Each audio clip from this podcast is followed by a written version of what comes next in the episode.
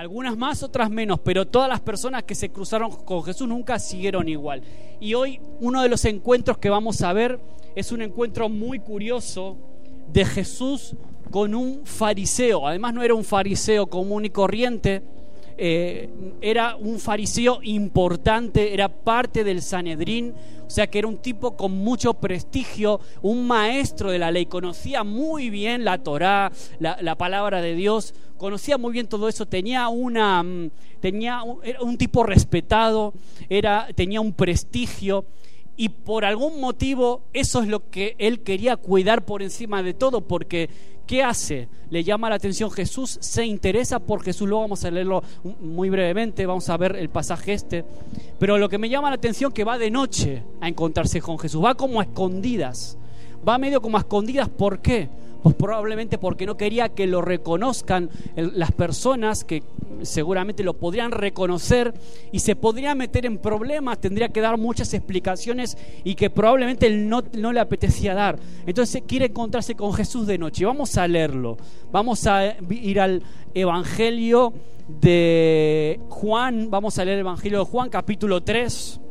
Vamos a leer los primeros 16 versículos de este encuentro de Jesús. Aquí Jesús habla mucho en este, en este pasaje que vamos a leer. Hay mucha revelación directamente de la boca de Jesús. Entonces, dice, versículo 3, eh, sí, vamos a leer, no, perdón, capítulo 3, versículo 1. Había un hombre de los fariseos que se llamaba como, ¿cómo se llama el protagonista de hoy?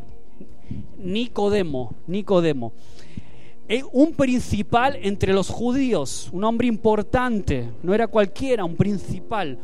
Este vino a Jesús de noche y le dijo, ya nos da una palabra de lo que había en el corazón de este eh, Nicodemo, lo llama Jesús como rabí, lo reconoce como maestro. Rabí quiere decir maestro, el idioma hebreo, ¿no? Rabí, maestro, sabemos que has venido de Dios como maestro. Ya está Nicodemo reconociendo que venía de parte de Dios. Este no era un fariseo normal. La mayoría de los fariseos ya sabéis que detestaban a Jesús por celos, por envidia, por lo que sea, pero realmente sentían un rechazo hacia Jesús. Sin embargo, este Nicodemo era diferente. Le llama Raí, lo reconoce como maestro y le dice, has venido de parte de Dios. Em, has venido de Dios como maestro porque nadie puede hacer estas señales que tú haces si no está Dios con él. Bueno, en un tipo sabio dijo, bueno, pues estos milagros que tú estás haciendo sin duda son obra de Dios. Quiere decir que Dios está contigo. Entonces, era un fariseo, pero un fariseo que reconocía o veía algo que el resto de fariseos no veían. Reconocía en Jesús algo diferente. Y respondió Jesús y le dijo, de cierto, de cierto te digo que el que no naciere de nuevo no puede ver el reino de Dios. Primera bomba primera bomba que lanza Jesús aquí. El que no nazca de nuevo no puede ver el reino de Dios. Se lo está diciendo un fariseo, un hombre, un doctor de la ley realmente. Entonces Nicodemo, que se le habrán dado vuelta a los ojos, se quedó eh, ojiplático, no habrá entendido lo que quería decir. Varias veces vais a ver que Nicodemo no entiende lo que Jesús le está hablando, no lo comprende. Es como que los ojitos le dan vuelta, como cuando te sueltan algo y la cabeza te hace y, no entiende lo que está sucediendo. Y le dice, Nicodemo le dijo, ¿cómo puede un hombre nacer siendo viejo? ¿Cómo puede un hombre volver a nacer? No se puede, ¿no? Que yo sepa, yo no conozco a nadie que se haya metido dentro de la barriga de su mamá.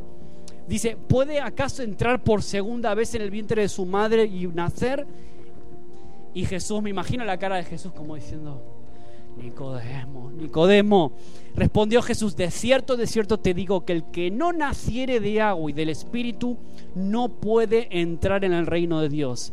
Como Jesús está hablando de otra dimensión diferente a la que Nicodemo estaba, estaba refiriéndose. Dice Jesús, lo que es nacido de la carne, carne es. Y lo que es nacido del Espíritu, y no sé tu versión, pero la mía lo pone con mayúscula, o sea, se refiere al Espíritu Santo, el Espíritu de Dios, no el Espíritu humano. Entonces, lo que es nacido del Espíritu, con mayúscula, Espíritu es. No te maravilles de que te dije, os es necesario nacer de nuevo. El viento sopla de donde quiere, una referencia al Espíritu Santo, sopla de donde quiere y oye su sonido, mas ni sabes de dónde viene ni a dónde va. Así es todo aquel que es nacido del Espíritu. Imagínate la cabeza de Nicodemo cuando Jesús le suelta toda esta revelación. En este momento, nosotros eh, es muy fácil porque en nuestra mentalidad quizás estamos acostumbrados a escuchar esto. Eh, hemos escuchado este pasaje probablemente otras veces. Pero imagínate para un fariseo, un judío de ese tiempo, escuchar esto, este, esta revelación. Nicodemo otra vez no entiende nada, no, no, no, no capta lo que Jesús le está hablando. Y le dice, Nicodemo le dijo, ¿cómo puede hacerse esto? Y respondió Jesús y le dijo, o sea, eres tú maestro de Israel y no sabes esto. Eres tú un maestro y no, no, no comprendes lo que te estoy hablando. De cierto, de cierto te digo, que lo que sabemos hablamos, lo que hemos visto testificamos. Y no recibís nuestro testimonio. Si os he dicho cosas terrenales y no creéis, ¿cómo vais a creer si dijeres entonces las que están en el cielo? O sea, si no entendéis las cosas sencillas que estoy enseñando terrenales y no las queréis creer más bien, ¿cómo vais a creer y cómo vais a recibir las, la revelación del cielo, ¿no? como lo que le estaba hablando Jesús ahora? Dice el versículo 13, nadie subió al cielo sino el que descendió del cielo, el Hijo de Hombre, está diciendo, o sea, yo mismo está diciendo Jesús, que está en el cielo. Y como Moisés levantó la serpiente en el desierto, así es necesario que el Hijo de Hombre sea levantado, para que todo aquel que él cree no se pierda, mas tenga vida eterna. Claro, aquí como Jesús sabe que Nicodemo conoce la Torah, conoce las historias, la historia de Moisés en este caso es una referencia de ese evento del pueblo de Israel donde se levanta eh, esa vara que se convierte en una serpiente, ¿os acordáis? Para que se curen y en este caso Jesús está diciendo yo soy como, como eso que se levanta para que las personas puedan tener vida y no mueran. Entonces, claro, está hablando Jesús a un nivel muy diferente a lo que Nicodemo estaba acostumbrado a escuchar. Dice, para que todo aquel que en Él cree no se pierda, mas tenga vida eterna. Y aquí viene uno de los versículos probablemente más, más famosos de la Biblia, que todos aprendemos en la escuelita dominical. Yo lo aprendí, lo primero que te enseñan, ¿no? De memoria. Vamos a leerlo juntos. A ver, ¿de verdad hace falta leerlo o lo decimos de memoria? Entonces, porque de tal manera que amó Dios al mundo, no, no vale leerlo, que ha dado a su Hijo unigénito, a su único Hijo, para que todo aquel que en él cree, en Jesús, no se pierda, sino que tenga que vida eterna. Entonces, de tal manera amó Dios al mundo, a las personas, a las personas que habitan en el mundo, de tal manera amó Dios, tan intenso fue su amor, que dio lo más importante para él, su único Hijo, para que todo aquel que en él cree, en el Hijo, en Jesús, no se pierda, sino que tenga que vida eterna vida eterna. Entonces ahí, bueno, me imagino la cabeza de Nicodemo diciendo, bueno, basta Jesús, basta, me voy, me levanto y me voy, yo ya no entiendo de qué me estás hablando. Entonces, imagina, ponte en la, en la, ponte, vamos a hacer una especie de imaginarnos ese momento. O sea, es de noche, las callejuelas de Jerusalén, un hombre Nicodemo con la cabeza seguramente tapada o cubierta, camina rápido, apresuradamente se detiene, mira que no lo esté viendo nadie y sigue avanzando, ¿no? Buscando a Jesús, buscando tener ese encuentro del que estamos hablando, ansioso porque se iba a encontrar con Jesús. Seguramente había miles de vueltas dando por la cabeza de, de, Nicodemo. Seguramente tenía mil cosas que preguntarle a Jesús porque él había visto ya milagros. Lo reconocía como rabí, dijimos, y reconocía que había sido enviado por Dios. Ya era una diferencia brutal respecto a otros fariseos. Entonces no era un hombre cualquiera. Y él busca, él sabe que si lo ven con Jesús, él sabe que se va a meter en problemas. Él sabe que va a tener que dar explicaciones por el resto de fariseos, por otro tipo de personas también. Entonces, él está ansioso, nervioso, falta poco para llegar. Ahora, ¿con qué actitud se está dirigiendo Nicodemo a Jesús? ¿Qué actitud tenía Nicodemo cuando inicia la, la conversación? Es interesante, ¿no? La actitud de él. No es, es muy diferente a la de otros fariseos. Por eso lo reconoce como decíamos antes. Es decir, Nicodemo podía ver lo que otros fariseos no eran capaces de ver, lo que otras personas no veían. Solo puede ver el reino de Dios aquel que nace de nuevo, le está queriendo decir. Entonces, wow, la cabeza de Nicodemo explota, la cabeza le iría a mil. Ahora Jesús no, no se para ahí con eso, sino que sigue con más revelación, sigue con más, le suelta más revelaciones poderosas. Dice, para entrar al reino de Dios es necesario nacer del espíritu y del agua, es decir, creer, fe, creer en la palabra, ¿no? Y el que nace, luego dice, el que nace de la carne, o sea, de humanos, pues evidentemente es humano, pero el que nace del espíritu de Dios es un ser espiritual, por eso Jesús, es decir, resumiendo, eres un ser humano de carne y hueso porque naciste de seres humanos, pero si naces de Dios, que es espíritu, porque Dios es un ser espiritual, pues evidentemente vas a tener un nacimiento espiritual. Esto es a lo que se está refiriendo Jesús, porque claro, nadie puede volver a nacer otra vez. Tú no puedes meterte dentro de la barriga de mamá y volver a nacer, ¿no? Sería un poco raro. Yo prefiero no ver eso. Yo creo que no se puede. ¿Te imaginas? Aquí Jesús está hablando de un nacimiento espiritual, una nueva Ariadna, una nueva Ariadna nacida del Espíritu muy diferente, ¿no? Entonces yo me imagino a Nicodemo ahí haciéndose así en la barba, no sé si te, seguro que tendría barba, ¿no? Y, diciendo, pues, ¿qué es esto? ¿Qué significa todo esto? Entonces, la siguiente pregunta que hace Nicodemo te das cuenta que no entendió lo que Jesús le dijo. Entonces le sigue soltando algunas perlas que Jesús le soltó. Nicodemo, primero, deberías saberlo tú, porque tú eres maestro. Segundo, yo hablo y testifico de lo que vi, dice Jesús, pero ustedes no creen. O sea, si no creen cuando le hablo cosas terrenales, cuanto menos las cosas del cielo, las realidades espirituales. Nadie puede subir al cielo, pero yo vine del cielo, dice Jesús, pero estoy en el cielo. Entonces, ahí imagínate, a Nicodemo le dan vueltas los ojos. Ahora, lo más interesante, Jesús dice, todo aquel que cree en mí no se pierde, sino que tiene vida eterna tuviéramos que resumir todo lo que dice Jesús en estos 16 versículos, podríamos resumirlo en esa frase. Todo aquel que cree en mí no se pierde, sino que tiene vida eterna. Es decir, creer o no creer, esa es la cuestión. Y Jesús está hablando con un hombre religioso, un hombre que probablemente amaba a Dios a su manera, creyendo en sus reglas, creyendo que la religión es como una escalera para llegar a Dios. Ahora es interesante porque Jesús le está diciendo, no, no te preocupes, que es Dios quien se ocupó de bajar esa escalera para acercarse a ti. Y si tú crees en Él, vas a tener ese nuevo nacimiento del que estoy hablando. Es decir, Nicodemo, la religión no es la forma de llegar a Dios. No es yo no vine aquí, yo Jesús, no vine aquí a fundar otra religión. Si ya hay cientos de religiones en el mundo, ¿para qué otra más?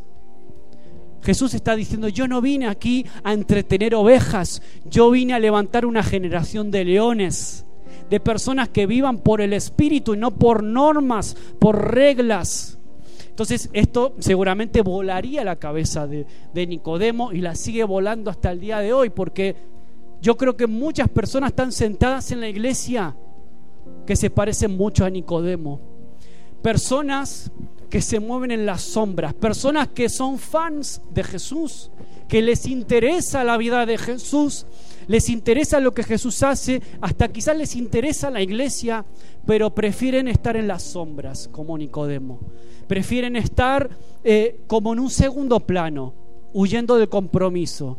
Quiero saber de Jesús, pero no me comprometo. Ese es Nicodemo porque la siguiente vez que se nombra Nicodemo en la Biblia es cuando Jesús es crucificado, cuando los están bajando ya el cuerpo de Jesús de la cruz.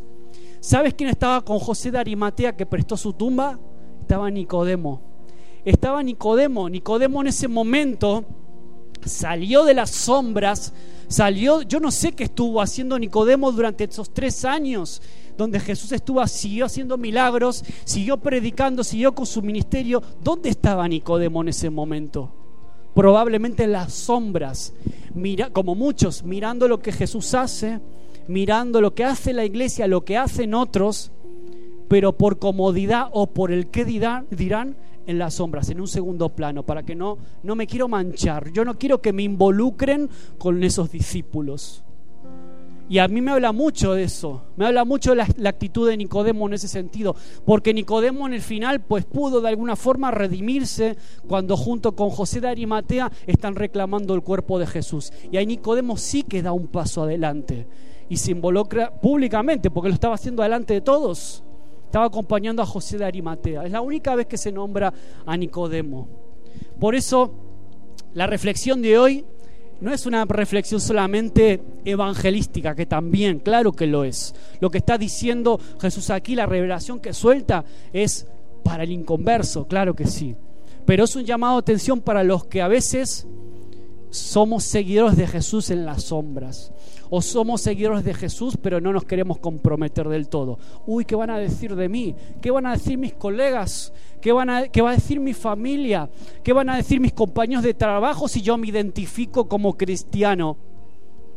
Entonces este es un tiempo para salir de las sombras, este es un tiempo y los grupos pequeños, de hecho, son el lugar especial muy lindo para dejar de ser simplemente espectadores y convertirnos en protagonistas, poder abrir nuestro corazón, poder orar por otros.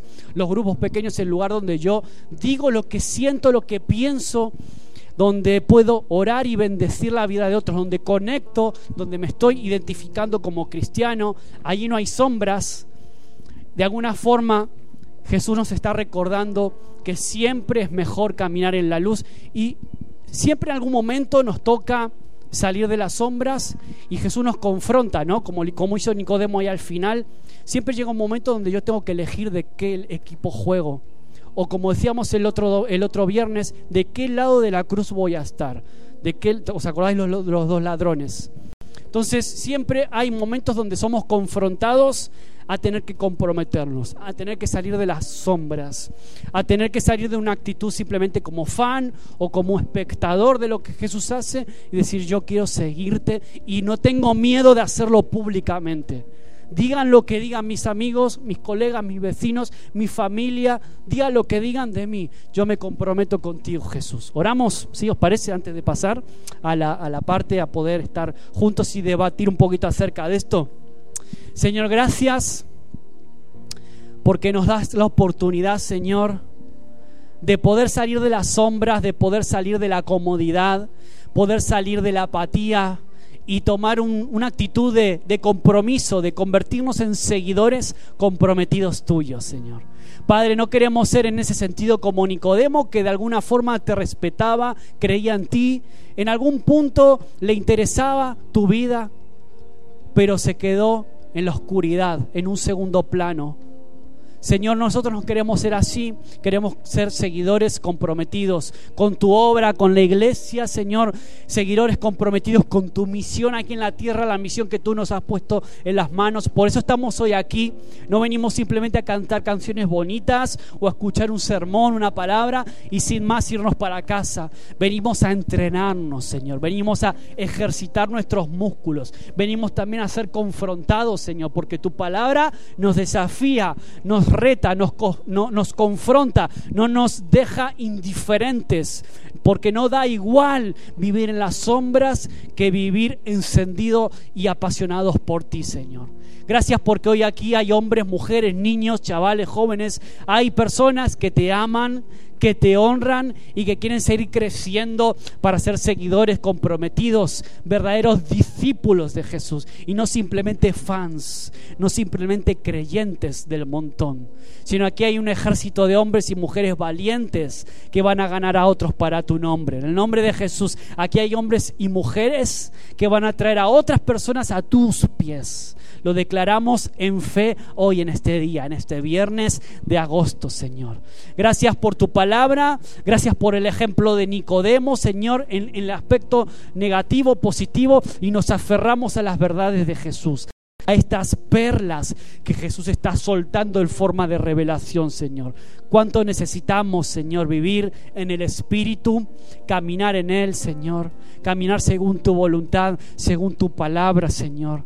Padre amado, que podamos declarar también a otros que hay que nacer de nuevo, que no vale con parches, no vale con una reformita, no vale con ser moralmente o éticamente mejor y comportarme bien, no vale con las apariencias, Señor, no vale con la religiosidad, todo eso no salva, solo creer en ti salva. Y cuando creemos en ti, todo lo demás ya es transformado, Señor.